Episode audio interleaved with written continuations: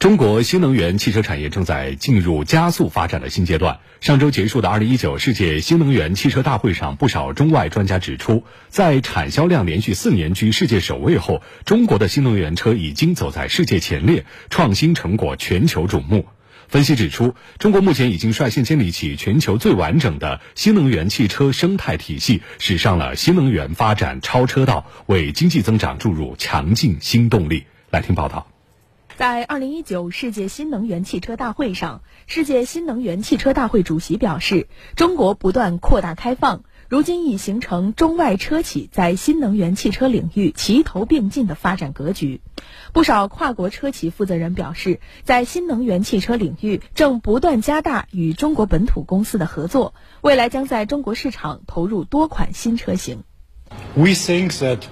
我认为，在二零三零年，中国市场或将实现新能源车销量达到百分之五十的预期。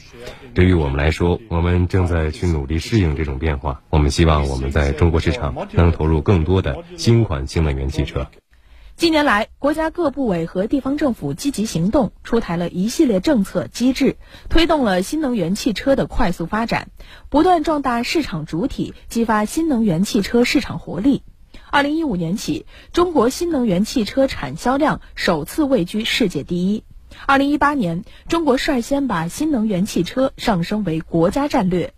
二零一八年，全球主要国家新能源汽车销量超过二百一十四万辆，中国销量达到一百二十五点六万辆，占中国新车销售比例达百分之四点五。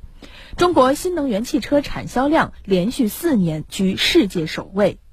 在整合创新技术应用方面，新能源汽车成为汽车行业的排头兵。随着 5G 通信、北斗导航、传感技术、智慧交通、能源基础设施等相关技术和产业优势的日益增强，未来几年，智能网联和自动驾驶技术有望迎来快速发展。我们要推行智能化，让电动汽车变成一个智能的汽车。那么，一旦 5G 基础设施建好，啊，或者说，呃，具备条件，这将给智能汽车的革命啊带来巨大的推动力量。